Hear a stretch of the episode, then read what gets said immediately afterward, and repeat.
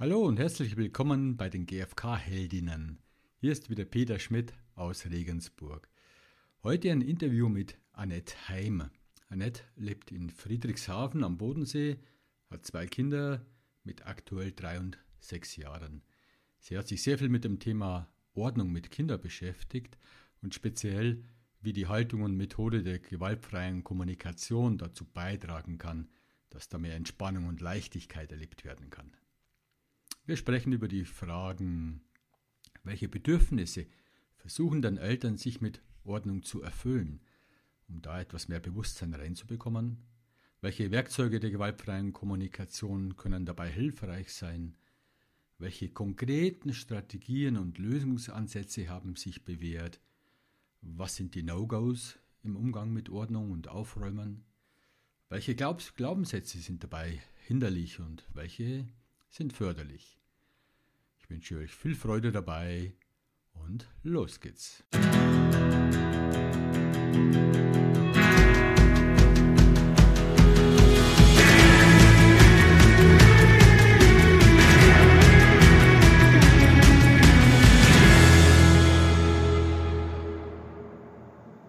Hallo Annette, grüß dich. Ich freue mich, dass ich äh, dich jetzt hier am Mikro habe und dich fragen darf. Erstmal hallo, herzlich willkommen.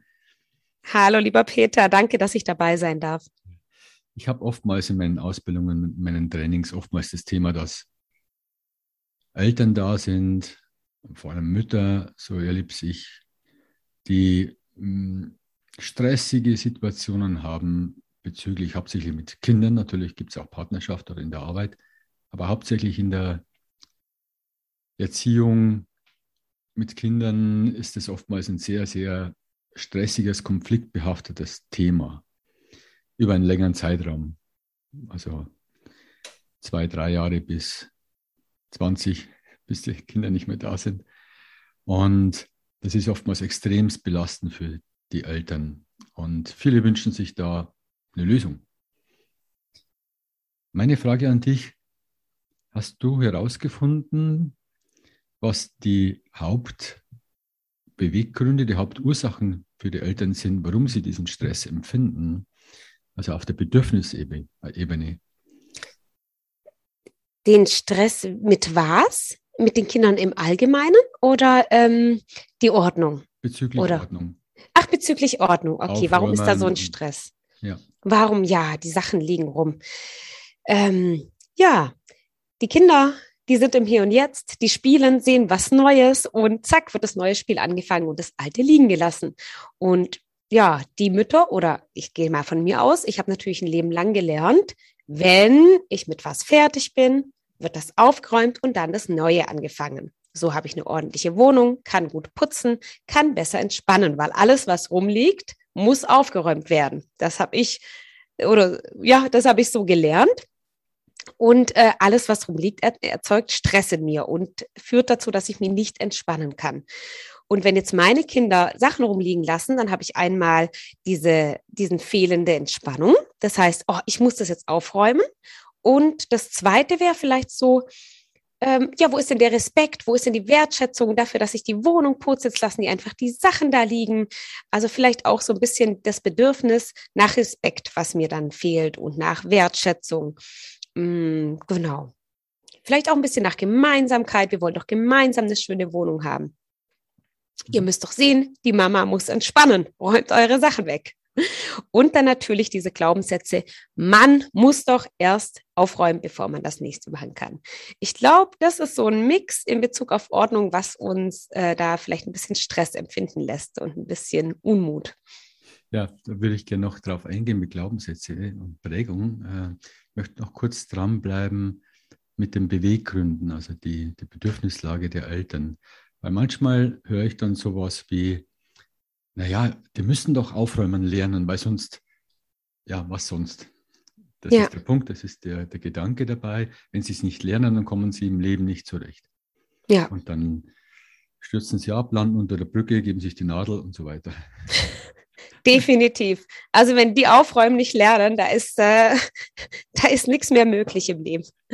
Ja, äh, jetzt überlegen wir mal kurz zusammen, was hat Ordnung für Vorteile.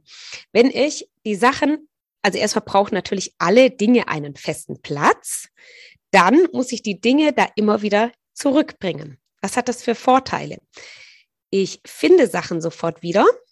Ich habe einen schönen freien Boden und ich trete jetzt im Bezug auf Kinder nicht auf die Spielsachen. Das heißt, die Spielsachen bleiben ganz.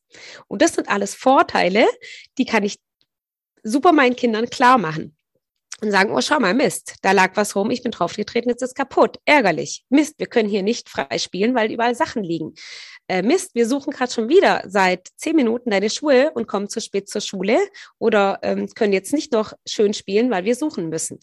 Und das sind alles äh, Vorteile von Ordnung beziehungsweise Nachteile von Unordnung, mit denen die Kinder auch wirklich was anfangen können.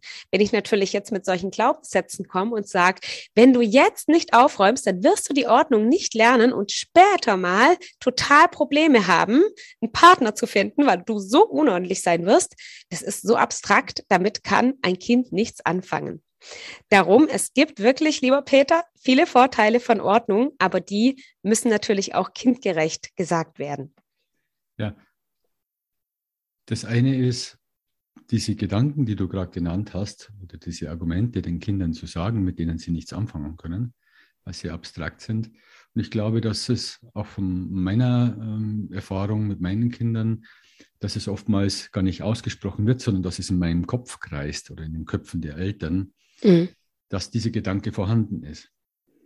Und keine Klarheit, keine Selbstreflexion ist über diesen Gedanken, ob das überhaupt zutrifft, diese mhm. Überzeugung, die vorhanden ist.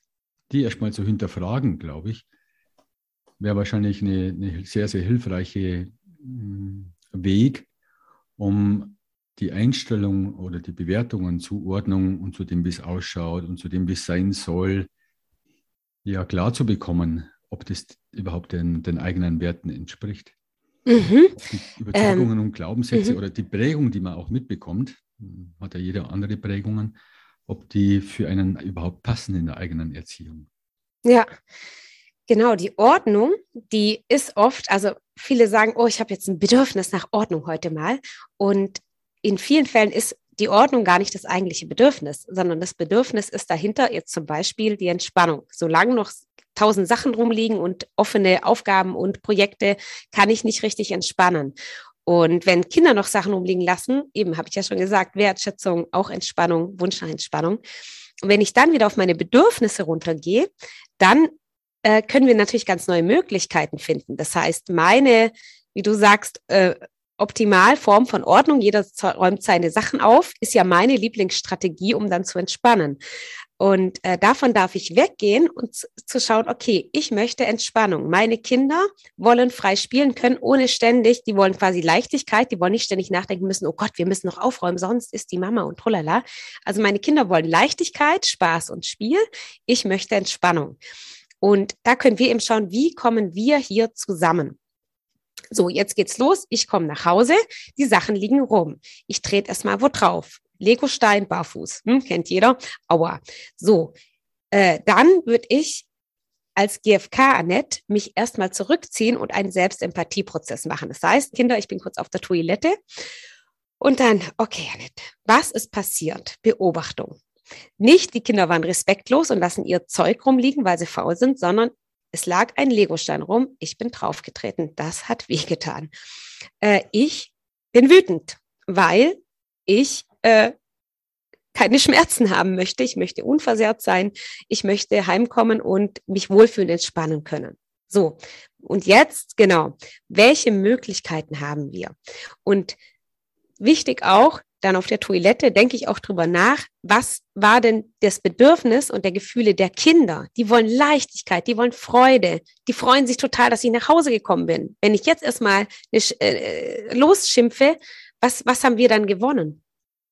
Und äh, wie ich dann so auf dem Klo bin, merke ich, ach, die Gefühle, die regulieren sich alle wieder und ich bin, habe wieder die Verbindung hergestellt zu den Kindern, weil ich eben auch ihre Bedürfnisse sehe. Und dann mit dieser Verbindung durch den Selbstempathieprozess können wir gemeinsam eine Lösung finden. Kinder, ich möchte Leichtigkeit und Entspannung, wenn ich nach Hause komme. Ihr möchtet Spielspaß und auch Leichtigkeit. Wie können wir das gemeinsam schaffen? Dann können die Möglichkeiten vielseitig aussehen. Da kann es heißen, Mama, dann fahr doch nach dem Geschäft erstmal eine Runde spazieren. dann kannst du dich da entspannen. Okay, Mama, wir schauen, dass im Wohnzimmer und im Flur keine Spielsachen mehr rumliegen.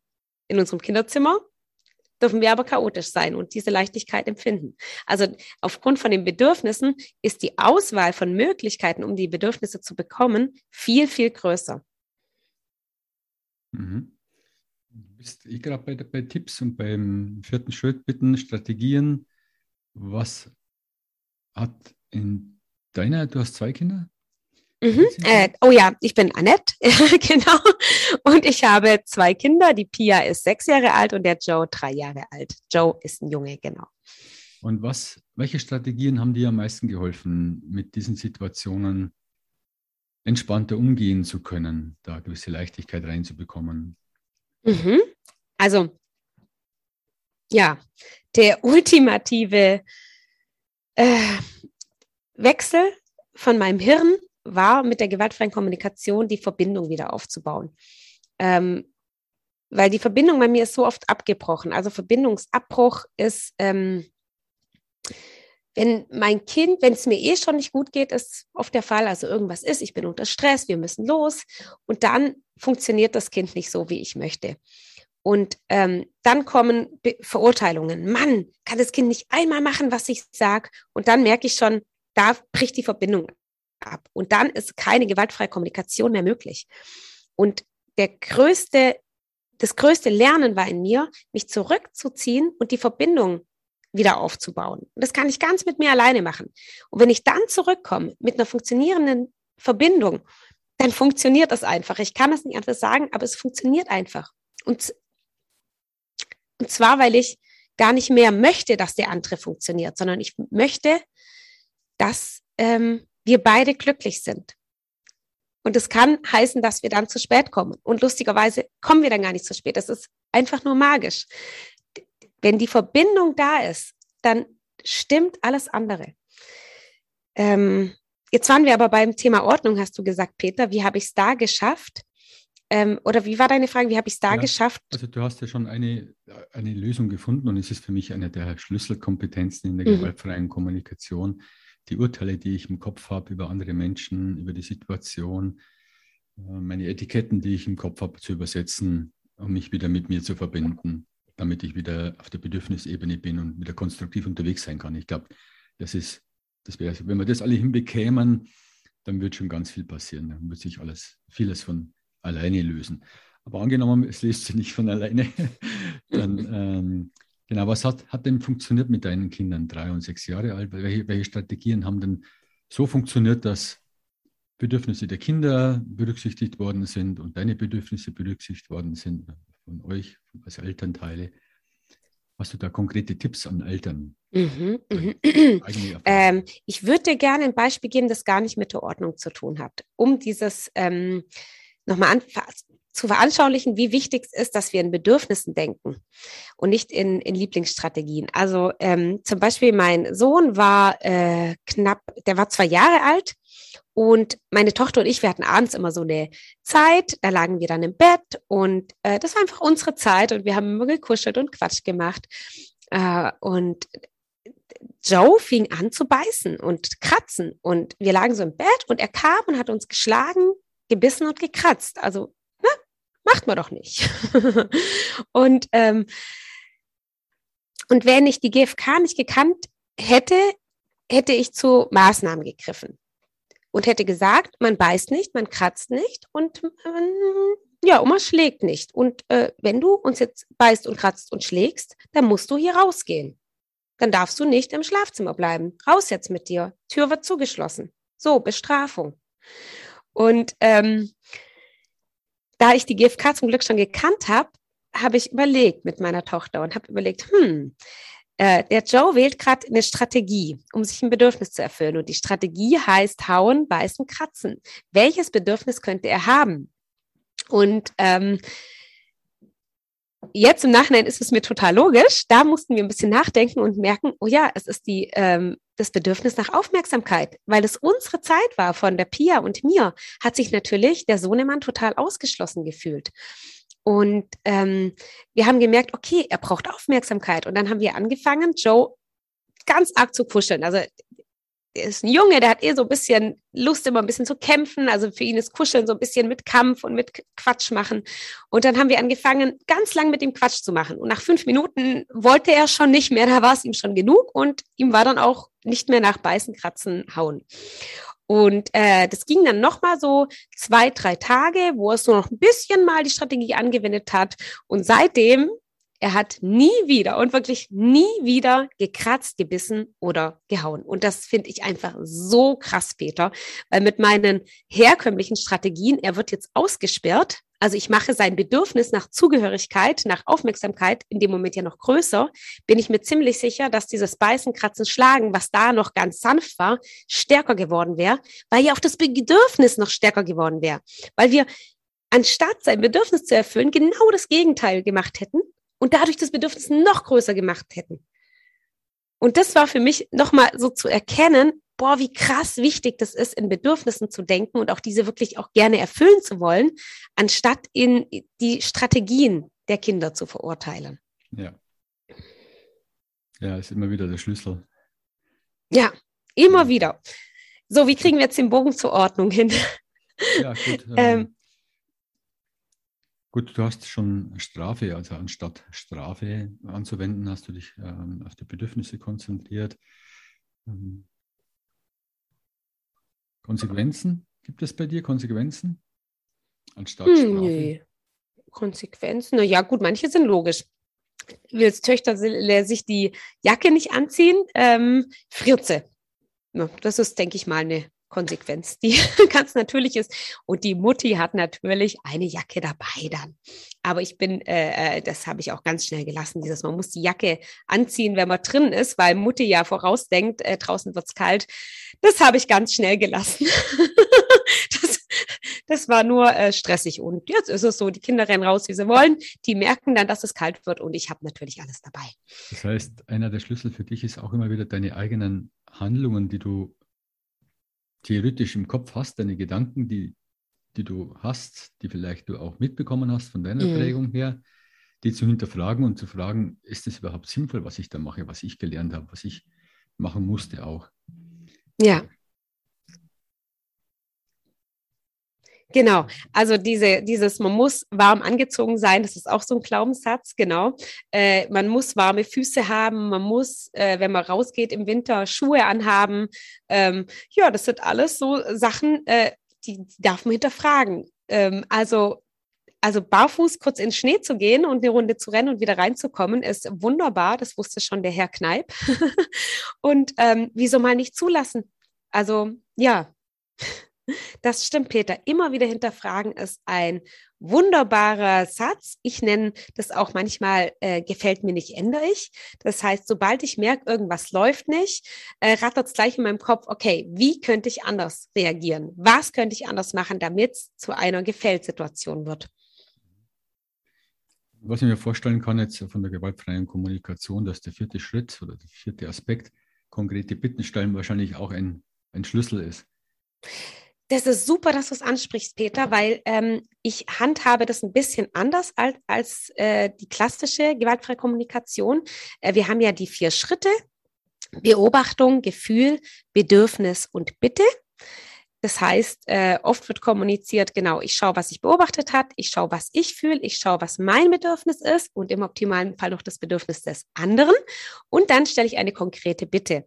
Und äh, ich habe gemerkt, dass ich mit der konkreten Bitte mir schwer tue, weil die konkrete Bitte ja heißt, es muss ein Nein akzeptiert werden. Und äh, wenn ich kein Nein akzeptiere, dann war es keine echte Bitte, dann war es eine Forderung. Und dann ist, sind wir wieder draußen aus der gewaltfreien Kommunikation. Darum fahre ich viel besser mit der Strategie, dass ich äh, die Mitmenschen in meine Bitte, in meine Überlegungen mit einbeziehe. Das heißt, äh, ich komme nach Hause, es sieht wüst aus, mein Mann hat die Küche zum Beispiel ganz unordentlich hinterlassen, was nicht so ist, gell, nur Beispiel. Ähm, und dann liegt er auf dem Sofa. Und dann könnte ich natürlich sagen, ich kam heim, auf dem Tisch stand das und das und das und das. äh, das macht mich traurig, weil mir Wertschätzung wichtig ist. Oder das macht mich wütend, weil mir Entspannung wichtig ist. Bitte räum die Küche auf. Dann sagt er, nein, keine Lust, liegt gerade so schön. Muss ich ehrlich sagen, kann ich nicht sagen, okay, dann halt nicht, dann mach's ich. Also ich wäre nicht fein mit diesem Nein. Und darum sage ich, okay, ich sehe gerade hier, du liegst schön da, du möchtest entspannen, du hattest vielleicht einen harten Arbeitstag. Ich mir geht's genauso. Ich möchte auch gerne entspannen und mir fällt das so schwer, wenn die Küche so aussieht, weil ich mir gerne noch was Kleines zu essen machen möchte. Hm. Was denkst du, was können wir in Zukunft machen, damit ich auch entspannen kann, wenn ich nach Hause komme und du trotzdem auch einen entspannten Abend hast? Und so bin nicht ich die, die die Bitte und die Lösung vorschlägt, sondern ich beziehe meinen Mann mit ein und wir können zusammen Strategien entwickeln, dass unsere gemeinsamen Bedürfnisse erfüllt werden. Also eine Win-Win-Situation. Mhm. Und so gehst du auch mit den Kindern um, wahrscheinlich ja. dann auch. Ja, und das ist auch ähm, eins meiner größten Sachen. Also die, ich werde so oft gefragt, naja, und wie, wie, wie schaffe ich es denn jetzt, dass die Kinder mithelfen und dass sie regelmäßige Aufgaben übernehmen und äh, dass sie den Tisch immer decken. Und dann äh, denke ich mir so, ja, ähm, Hast, hast du schon mit deinem Kind drüber geredet, ob es das machen möchte? Also wir haben so ein Bild im Kopf, so, ah, das Kind sollte das und das und das, aber äh, haben gar nicht mit dem Kind drüber geredet, ob das überhaupt Lust dazu hat. Und ähm, darum lade ich immer gerne ein, die Familienkonferenz zu machen und sich an den Tisch zu setzen und mal zusammen zu überlegen, äh, was ist mein Bedürfnis? Mein Bedürfnis ist, dass wir Gemeinsamkeit, dass wir gemeinsam was im Haushalt machen. Ähm, mein Bedürfnis ist, Zeit zu sparen beim Abendessen. Ähm, was zum Beispiel in Form von Tischdecken äh, sich erfüllen könnte oder von Mithilfe beim Kochen. Und wie können wir das schaffen, dass mein Bedürfnis auch Beachtung findet, aber eures auch. Und dann kann gemeinsam überlegt werden. Und wenn wir zusammen da eine Lösung finden, dann werden die Kinder viel lieber mithelfen, als wenn ich sage, okay, du musst jetzt immer den Tisch decken, dann gibt es ein Geld dafür. Ne, zum Beispiel. Denn das, das, die werden viel lieber dann zu meinem Leben beitragen und mein Bedürfnis erfüllen. Wie ist deine Erfahrung? Also meine, meine Erfahrung ist, dass es so einen Jojo-Effekt gibt. Also eine Wiederholung der Wiederholung der Wiederholung der Wiederholung und es ist geklärt und es wird gemacht und dann am nächsten Tag geht es wieder weiter und dann geht es wieder von vorne los und das jahrelang und es ist anstrengend und es braucht zu viel Zeit. Und mh, hm, wie gehst du damit um? Was ist da deine Erfahrung? Dass man immer wieder mal denkt, so, jetzt wird das einmal ausgemacht und dann muss es laufen. Jetzt haben wir einmal die Regel gemacht, dass alles wieder weggeräumt wird und jetzt muss das laufen. Zumindest das ganze, ganze Leben lang. Also das kann nicht sein, dass das ständig wieder aufkommt. Ja, ja ähm, da sind ja Bedürfnisse. Ähm, meine Kinder haben ja nochmal das Bedürfnis nach Spiel, Spaß und Leichtigkeit. Und wenn wir jetzt sagen, okay, aber im Flur und Wohnzimmer muss frei bleiben, damit ich eben auch meine Bedürfnisse erfüllen kann, dann äh, trifft das ja auf, also zwar ist es schon eine Win-Win-Situation, aber ähm, das, das Bedürfnis nach Leichtigkeit ist vielleicht doch noch so groß, dass es auch vergessen wird. Und ähm, wenn ich mich mit dem Bedürfnis nochmal verbinde von meinem Kind, das hier einfach so glücklich und selbstständig gespielt hat, während ich in Ruhe kochen konnte, äh, wenn ich mich damit nochmal verbinde, gebe ich gerne nochmal die Bitte raus. Hey, wir hatten doch ausgemacht, hier keine Spielsachen. Hm, was können wir machen, damit das wirklich eingehalten wird? Hm? Also dann, dann mache ich das von Herzen gerne. Und, und sobald so ein Gedanke aufkommt, oh Mann, jetzt haben wir das doch ausgemacht. Jetzt liegen die Sachen schon wieder rum. Bricht die Verbindung ab.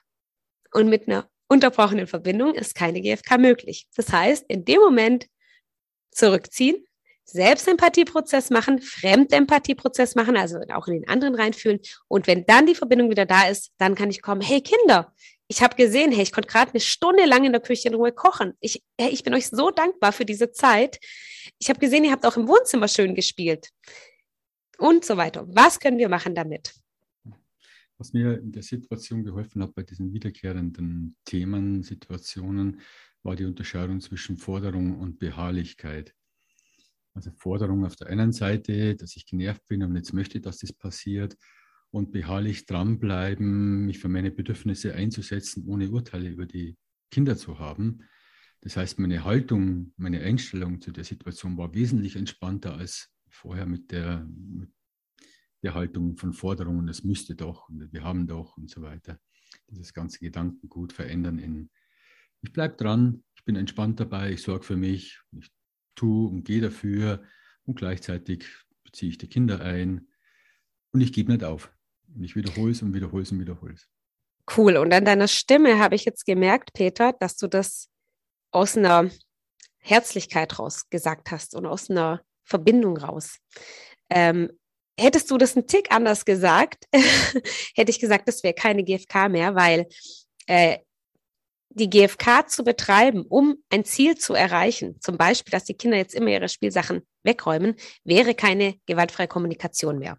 Also sobald ich die gewaltfreie Kommunikation betreibe, um damit etwas zu erreichen, der Partner ändert sich, ich kriege endlich meine Ordnung, bin ich draußen. Dann, dann, ja, genau. Aber so wie du es gesagt hast, habe ich richtig gespürt, da ist eine Verbindung.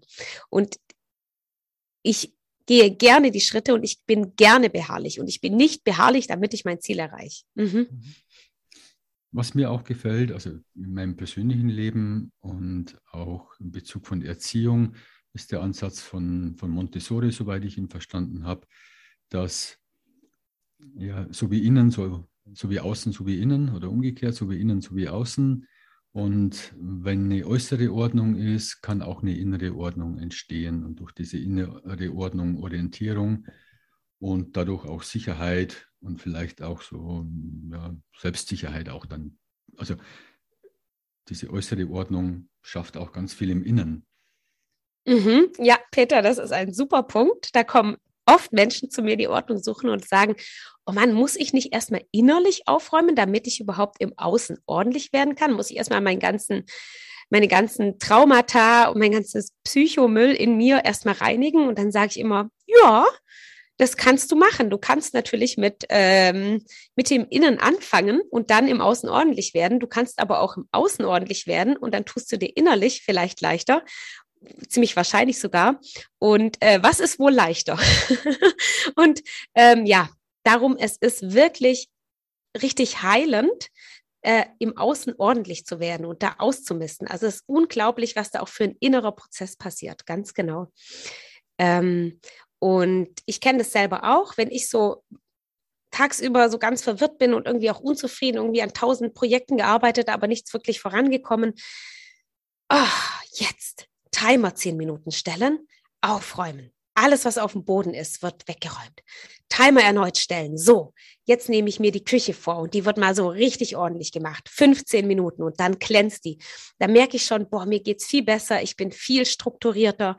Und genau, das nutzen tatsächlich äh, viele meiner KundInnen, die dann sagen, okay, ich muss jetzt erstmal Ordnung machen, um ähm, mich selber wieder zu reinigen und ähm, auf die Reihe zu kriegen.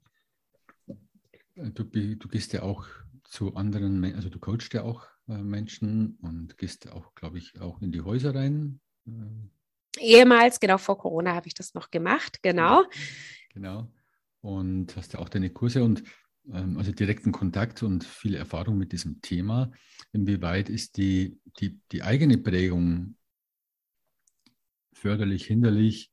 Und inwieweit hilfst du den Menschen der eigenen Prägung und eigenen Biografie, äh, Prägung auch von der Gesellschaft und so weiter, klar und bewusst zu werden? Also für die Eltern mhm. Bewusstsein zu schaffen über ihre eigenen Themen in Bezug zu Ordnung, Sauberkeit, Aufräumen und so weiter. Mhm. Also gerade im letzten WhatsApp-Kurs, der ging Mitte Juni los, äh, genau zum Thema gewaltfreie Kommunikation ist ja sehr klar geworden, dass äh, die Klarheit ein sehr großer Wunsch ist, ein sehr großes Bedürfnis, was äh, bei vielen noch gefehlt hat. Und äh, wir haben jetzt gerade einen, einen Folgekurs gemacht vom ersten Kurs und haben uns da sehr auf die Klarheit konzentriert. Und das heißt, was will ich und wie kommuniziere ich das? Und es ist so krass, Peter. Menschen, die klar sind, sind so, so klar, so glücklich, so, äh, die wissen, was sie wollen und das, das macht so Spaß. Das macht Spaß, mit denen sich zu umgeben, mit denen Kontakt zu haben, weil diese Klarheit so anziehend ist. Es ist unglaublich. So eine Klarheit ist so was Wertvolles, zu wissen, was möchte ich? Und du sagst ja schon, äh, Werte hast du vorhin angesprochen. Ja, wenn ich meine Werte kenne, ist das eine. Aber wenn ich ganz klar weiß, genau, was sind meine Werte und wie erreiche ich die? Das ist so unheimlich heilend, glücklich machend und auch anziehend auf andere Menschen. Mhm. Ja. Diese Klarheit. Ich habe da einen Satz von Bodo Schäfer, der hat auch mal äh, was äh, gesagt zu, zu Ordnung. Der hat, sich der hat gesagt, es macht Sinn, sich die Frage zu stellen, wie möchte ich mein Leben führen und wie soll das Außen, meine Umgebung dazu beitragen, dass ich das Leben führen kann, was ich führen möchte. Wenn ich Klarheit möchte, ja. macht es Sinn, auch im Außen Klarheit zu haben, damit es ihnen vielleicht leichter bekommen. Ja, und allein die Frage, äh, was möchte ich und wie soll mein Umfeld drumherum aussehen, ist ja schon eine ganz, ganz tolle Klarheit, wenn ich das weiß. Ja. Genau, wie soll mein, mein Umfeld dazu beitragen, damit ja. mein Leben dann so wird, wie ich es mir vorstelle. Toll, ja, sehr schöner Satz. Mhm. Gut, gehst du mit Belohnung, Wertschätzung? Wie ist das da bei dir? Klar, die Schlüsselunterscheidung in der gewaltfreien Kommunikation. Ja, also ich, ich äh, weite es noch mal ein bisschen aus, äh, auf Lob auch noch gerne. Ähm, also Lob ist für mich ganz schwierig. Ähm, ich gebe sehr wenig Lob. Ähm, ich gebe äh, Wertschätzung, ja, Lob sehr wenig. Also das Ding ist, wenn wir Kinder wegen allem loben. Und ich wurde schon oft auf der Straße angesprochen, warum ich meine Kinder so wenig lobe, also auch von wildfremden Leuten. Äh, warum loben, ihre Tochter macht das und das, warum loben sie sie nicht? Und ähm, dieses wirklich massenhafte Loben und auch alles äh, gut finden. Also der, die, die, Tochter bringt eine Vier mit nach Hause und ich sage, na ja, aber du hast doch dein Bestes gegeben und ist doch nicht so schlimm und ach, bestimmt war der Lehrer blöd und ach, die Aufgaben waren so viel so schwierig. Das, ähm, das birgt eine gewisse Gefahr, dass unsere Kinder zu Narzissten werden. Ähm, dieses äh, alle sind schuld, nur mein Kind nicht. Und mein Kind, egal was es macht, ist eh so toll und wird dafür gelobt, ist sehr gefährlich, äh, meiner Meinung nach. Darum ähm, spare ich sehr mit Lob und versuche immer die Kinder drauf hinzulupfen, warum sie selber stolz oder glücklich darüber sein können, was sie geschafft haben. Also der Klassiker, Mama, mein Bild, gefällt's dir, habe ich das gut gemacht? Ähm, kann ich natürlich sagen, ja, super toll. Und dann ist die Sache vorbei. Aber ähm, ich kann auch mir das erstmal anschauen und sagen, boah, da, da saßt du jetzt gerade äh, 15 Minuten dran. Mensch, da hast, da hast du dir richtig Mühe gegeben. Wie, wie gefällt es dir denn? Ich, ich sehe, du hast hier äh, die, die Ränder ganz genau ausgemalt war dir das wichtig, da nicht drüber rauszumalen und äh, mit ihr selber darüber zu reden und, und dass sie ihr selber bewusst wird, warum sie Dinge macht, wie sie macht und äh, eben da selbst glücklich drüber zu sein und nicht von meinem Lob abhängig zu sein und dann eben auch äh, später, wenn man älter wird, dann auch, äh, auch wieder diese Anerkennung beziehungsweise dieses Lob von außen zu brauchen. Also selbst Sinn in meinen Taten sehen und nicht äh, den Sinn im Außen suchen müssen. Allein durch dem, dass du die Verbindung aufnimmst mit ihr, Kontakt gehst. Genau, ähm, das ist auch so ein Ding, das ist ein guter Punkt. Ähm, dass ich manchmal auch so dazu geneigt bin, das Kind sagt, Mama, schau mal, was ich mache. Also es war am Anfang so mittlerweile äh, nicht mehr, aber äh, da war ich auch so, oh, ich habe eigentlich Bock zu arbeiten, ich habe gar keinen Bock da jetzt groß hinzuschauen und dann sozusagen, ja, Pia, toll, super machst du's. Äh, jetzt die Klappe halten, so in, in mir drin gedacht. Äh, klar, dazu äh, werde ich dann schon auch verleitet und denke mir, wow, geil, das ist ja voll die schnelle Lösung jetzt. Und aber nein, ich merke in mir drinnen bricht was ab. Ich will eigentlich am Computer arbeiten. Meine Tochter möchte eigentlich Aufmerksamkeit von mir. Logisch, Computer zumachen, ausmachen, zur Tochter gehen. Ihr Bedürfnis ist gerade Aufmerksamkeit. Und mein Bedürfnis nach Arbeit und Erledigung, sorry, muss ich dann hinten anstellen. Sonst bricht die Verbindung ab und am Ende sind wir beide unglücklich damit. Okay, Computer zu, es wird kein toll und super und überhaupt gesagt. Ich gehe hin und sage, wow, ich sehe, du machst hier gerade eine ganz sportliche Figur. Äh, zeig mal, wie geht denn das? Und vielleicht mache ich ein bisschen mit und gebe ihr so Aufmerksamkeit, weil das, was sie in dem Moment braucht, ist von mir Aufmerksamkeit und Gemeinsamkeit und Verbindung und nicht ein, ja, toll, super und jetzt lass mich in Ruhe weiterarbeiten. Mhm. Hast du, gibt es ein paar No-Gos für dich, also Dinge, die gar nicht gehen, also aus deinem Erfahrungsbereich? Oh, das ist super, dass du es ansprichst, Peter.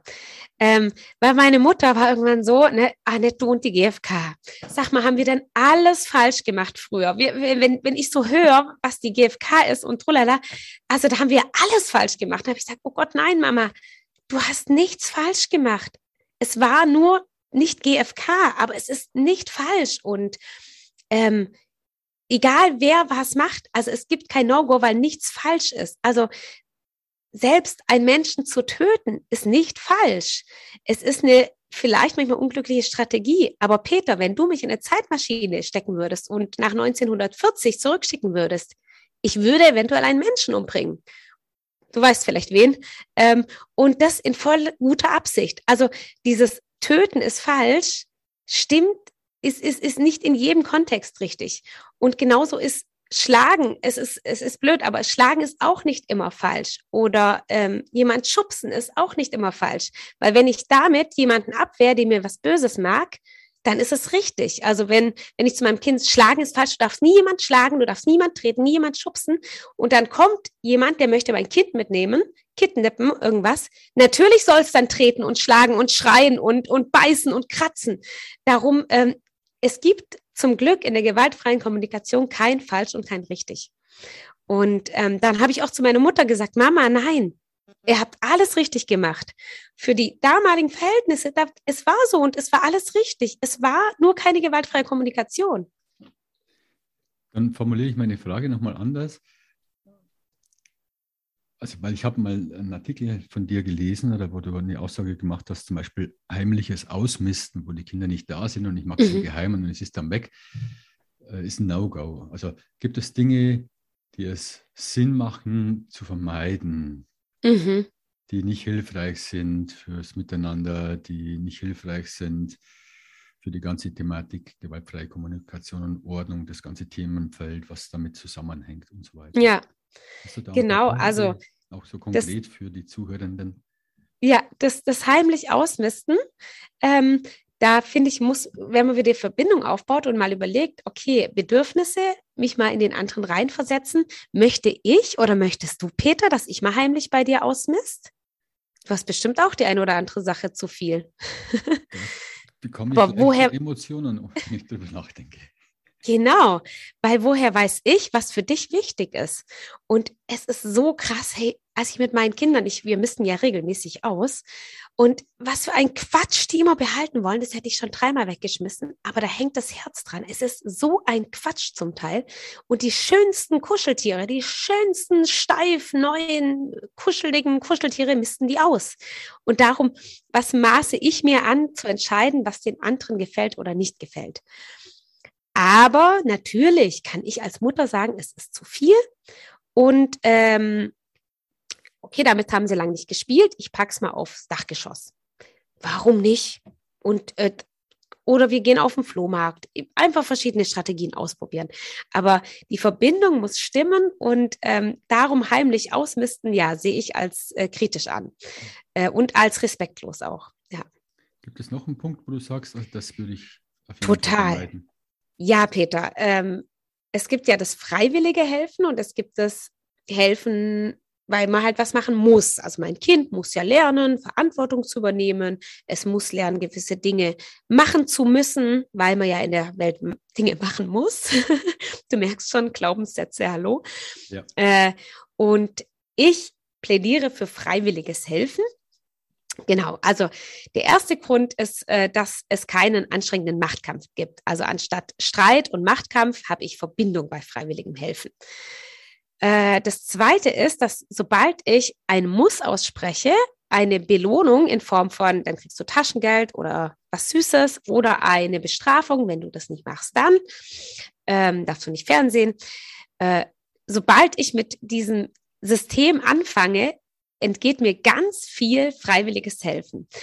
Wenn ich den Staubsauger hole, Du glaubst es nicht, Peter, ich habe den keine zwei Minuten, kommt ein Kind, oh, darf ich saugen, darf ich saugen? Kann ich nebenher schon was abwischen? Kommt das nächste Kind, oh, darf ich, darf ich abwischen? Hole ich einen zweiten Lappen, hole ich einen Staubwedel, da rasten die Kinder eh total aus, geil, Staubwedel, besseres gibt's nicht. Äh, Gehe ich raus zum Unkrautjäten. Die Kinder hinterher, oh, wir wollen auch Unkrautjäten, mm, toll. Und hier unsere Gartenhandschuhe. Ähm, also da, da, da ist so viel Spaß am Helfen. Und ich glaube, dass ich damit viel kaputt machen würde mit diesem System, man muss Belohnung, Bestrafung. Mhm. Und der dritte Grund für freiwilliges Helfen ist, äh, dass ich äh, mir später meine Kinder vorstelle als Jugendliche und Erwachsene, die wirklich gerne zum Leben der anderen beitragen und zwar ohne etwas zu erwarten. Mit diesem, wenn du XY machst, dann bekommst du etwas, geht ja immer eine Erwartung einher. Das heißt, wenn die dann auch mal freilich was machen, ist doch irgendwo ein bisschen der Gedanke, was bekomme ich denn jetzt dafür? Und das, glaube ich, kann sich bis hin zur Jugend und im Erwachsenenalter ziehen. Das heißt, äh, ich helfe von Herzen gerne anderen. Aber vielleicht erwarte ich doch auch was. Und jetzt habe ich dem schon dreimal geholfen und der mir noch keinmal. Also wir wiegen plötzlich auf. Dabei ist doch das Helfen für andere schon Belohnung selbst, weil ich zu deren Leben beitragen durfte. Und ich glaube, dass ich das den Kindern abtrainieren kann mit diesem Muss- und Belohnungs- und Bestrafungssystem. Und ich möchte gerne Kinder haben, die später zu Erwachsenen werden, die gerne zum Leben der anderen beitragen, auch wenn sie dafür nichts bekommen. Oder eben nur diese, dieses Glücksgefühl bekommen, dass sie anderen geholfen haben. Okay. Du bietest ja auch WhatsApp-Kurse an ähm, und diverse andere Geschichten online. Und magst du uns vielleicht zwei, drei Tipps mitgeben, ganz konkret, Strategien, was bei dir, was, wo du deine Erfahrung am meisten hilft oder am schnellsten hilft, ein bisschen mehr Ordnung reinzubekommen, dass das miteinander entspannter ist. Mhm. Hast du da was Konkretes zum Anbieten? Ja, äh, jetzt machen wir erstmal zum Thema Ordnung. Genau, mache ich ja auch WhatsApp-Kurse. Ähm, also da ist immer ganz toll, den Timer zu stellen. Also bei mir, also ich habe so ein paar ordentliche Routinen und die sind immer klasse, wenn ich den Timer stelle. Zum Beispiel immer, wenn ich nach Hause komme, also zum Beispiel morgens habe ich die Kinder in Schule und Kindergarten schön mit dem Fahrrad gebracht, komme heim, gehe rein und dann wird der Timer, da habe ich eine Eieruhr im Eingang, wird auf fünf Minuten gestellt und dann wird fünf Minuten aufgeräumt. Oft habe ich irgendwas mit nach Hause gebracht, was aufzuräumen ist, vom Kindergarten, von der Schule irgendwas, aber manchmal auch nichts und dann räume ich einfach so fünf Minuten auf. Und es ist unglaublich, wie viel fünf Minuten schon aufmachen. Oder ähm, ich denke, ach geil, ich, äh, ich tippe mal wieder blöd am Smartphone rum. Die Momente gibt es öfter, oh, was mache ich jetzt? Oh, hm, ich schau mal zum Smartphone. Oh nein, stopp, Annette. Bevor du jetzt fünf Minuten wieder an deinem Smartphone rumtippelst, fünf Minuten den Timer stellen und die Küche aufräumen. Und zack, ist die Küche ordentlich. Und ich denke so, was? Fünf Minuten und die Küche ist ordentlich? Wie geil ist das denn? Ähm, genau, und das ist natürlich auch so ein Tag, den wir bei dem äh, WhatsApp-Kurs machen diese ganzen Zeiten zu stoppen, auch mal Zeiten einzugrenzen und zu sagen, okay, ich gebe mir jetzt für die Küche zehn Minuten, länger nicht. Und dann schaue ich, wie viel schaffe ich in den zehn Minuten. Genau.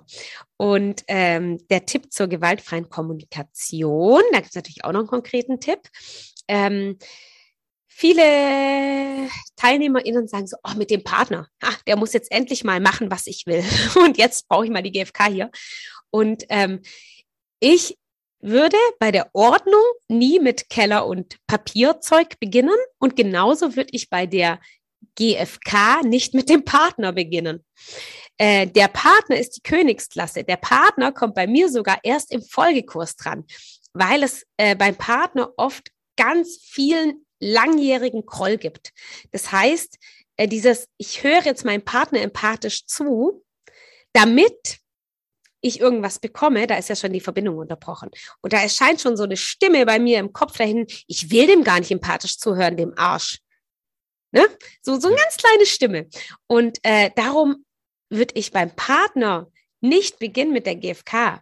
Und darum liebe ich auch die WhatsApp-Gruppe so, weil wir da zusammen die ganze Zeit GfK üben.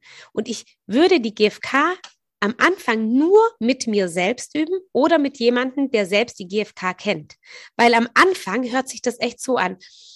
Aha, okay. Also ich höre, dass du wütend bist, weil ich den Stift habe liegen lassen. Ähm, ich bin verwirrt, weil mir Gemeinsamkeit wichtig ist. So hört sich GFK ganz am Anfang an. Bei mir hat sich so angehört. Und wenn du damit auf die Leute draußen losgehst, Annette, was stimmt mit dir nicht? Also GFK braucht erstmal ganz viel Übung, damit es so alltagstauglich wird. Und darum finde ich es ganz wichtig, am Anfang mit mir selbst oder mit Leuten, die eben auch am Lernen oder die GFK schon können, zusammen üben. Genauso mit dem empathischen Zuhören. Empathisch zuhören heißt, ich bleibe zu 100 Prozent bei meinem Gegenüber. Das heißt, der Peter sagt mir, heute war es so beschissen auf Arbeit, ich könnte gerade alle umbringen. Und ich sage, wow, du hörst dich gerade richtig wütend an. Ich glaube, du hattest einen richtig stressigen Tag. Ähm, ich glaube, du äh, du, du willst dich jetzt gerade erstmal richtig auskotzen. Ja, genau, hey, mein Chef ist so ein Trottel. Wow, das klingt, ähm, als heißt du richtig wütend auf deinen Chef. Hat der äh, in deinen Augen was richtig Doofes gemacht? Also ich rede nie von mir, ich gebe nie Tipps, sondern ich bleibe nur bei Peter, der gerade emotional sehr aufgeladen ist. Und das ist so schwierig am Anfang. Und auch da finde ich es ganz wichtig, dass man erstmal so im Inner Circle mit denen, die eingeweiht äh, sind, üben, übt. Mhm. Ja, du bist nun noch ziemlich konkret geworden zum Ende. Vielen Dank.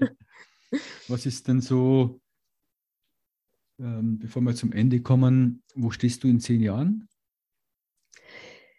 Oh, oh, oh, oh, oh, Peter. Ähm, also äh, die GfK, die hat sich mit den letzten WhatsApp-Kursen, muss ich sagen, so krass bei mir verinnerlicht. Ähm, ich, ich, ich bin richtig glücklich schon, muss ich sagen, äh, mit allem. Ähm, ich, in zehn Jahren sind meine Kinder ja pubertär. Meine Tochter geht langsam raus aus der Pubertät, mein Sohn kommt dann gerade rein in die Pubertät. Und äh, ich hoffe, dass sie da gut gefestigt sind und ich hoffe, dass ich eine gute Grundlage geschaffen habe, dass meine Kinder nach Hause kommen und sagen, Mama, ich habe was echt Beschissenes erlebt. Kann ich mit dir reden? Das wird mich so glücklich machen, wenn ich diejenige bin, die dann den Kindern empathisch zuhören darf und die haben das Vertrauen in mich, mir das erzählen zu wollen. Das wäre ein ganz großes Geschenk für mich. Wunderbar. Und ich wünsche mir, dass du dann, wenn deine Kinder aus der Pubertät sind, einen Kurs machst mit gewaltfreie Kommunikation und Pubertät, weil das auch ein Riesenthema ist für viele Eltern. Viel Stress, viel Stress, viel Stress. Ja. Ähm. Auch zum Thema Ordnung, gell, Peter, bestimmt? Genau. Du, du redest ja aus Erfahrung. Ja, meine Kinder sind inzwischen 25 und 28. Gibt es noch zum letzten Punkt noch, gibt es noch ja. so, eine, so eine Lebenserkenntnis für dich, jetzt da, wo du stehst, da, wo du bist, in deinem Alter, wo du bist? Leben, ich, genau, also ich bin 35 Jahre ja. alt und ähm, meine Lebenserkenntnis mit der gewaltfreien Kommunikation ähm, war, dass ich das erste Jahr in der gewaltvollen Kommunikation ausschließlich mit mir selbst gearbeitet habe und noch nicht nach außen gegangen bin. Und ähm, das war auch für mich schmerzhaft zu erkennen, weil ich bin jemand, ich will ganz schnelle Ergebnisse, ich bin unheimlich ungeduldig und ähm, so einen langen innerlichen Prozess durchzuhalten, sieht mir eigentlich gar nicht gleich. Und das ist an der GfK schon magisch, dass sie das mit mir gemacht hat. Mhm. Peter, darf ich noch kurz was zu meinem WhatsApp-Kurs sagen, weil der ja in äh, fünf Tagen beginnt? Ja, nächsten Montag. auch dann. Super, äh, weil das ist jetzt erstmal der letzte WhatsApp-Kurs, den es äh, gibt. Äh, darum wollte ich noch kurz sagen, wer Lust hat mitzumachen. Ähm, wir sehen uns 60 Tage lang in WhatsApp. Äh, du bist vielleicht auch viel am Smartphone wie ich und äh, ich habe jetzt zumindest gelernt, meine Zeit sinnvoll zu nutzen am Smartphone mit der gewaltfreien Kommunikation. Ähm, ich, ich lehre die gewaltfreie Kommunikation, das komplette Werk von Marshall Rosenberg per Videos in WhatsApp. Das heißt, äh, jeden Tag oder jeden zweiten, dritten Tag gibt es ein Video mit einer konkreten Anleitung. Und das setzen wir als Gruppe zusammen um. Das heißt, alles, was Anleitung ist, üben wir gemeinsam. Und das heißt, alle, mit denen du zu tun hast, dann in WhatsApp, in der Gruppe, sind entweder äh, äh Menschen, die es gerade lernen, die gewaltfreie Kommunikation, oder die schon ein, zwei Kurse bei mir mitgemacht haben und nochmal Wiederholer sind. Das heißt, die auch schon ein bisschen Erfahrung haben. Und ähm, da würde ich mich sehr freuen, wenn du dabei sein magst und auch mit uns zusammen die gewaltfreie Kommunikation erlernen magst ab dem 1. November. Ja, vielen Dank, Annette. Dann wünsche ich dir viele Teilnehmende und viele Einsteiger und dass die gewaltfreie Kommunikation noch viel Einzug erhält ähm, in Familien und bei Kindern und dass es viel entspannter wird. Ja. Bei Erziehung, Familien und Partnerschaften und so weiter. Vielen Dank für das Gespräch. Ich fand es sehr spannend und sehr, sehr lebendig fühle ich mich gerade. Das freut mich. Also mir hat es auch super viel Spaß gemacht, Peter. Herzlichen Dank dafür. Gerne. Mach's gut, Annette. Tschüss. Tschüss, Peter.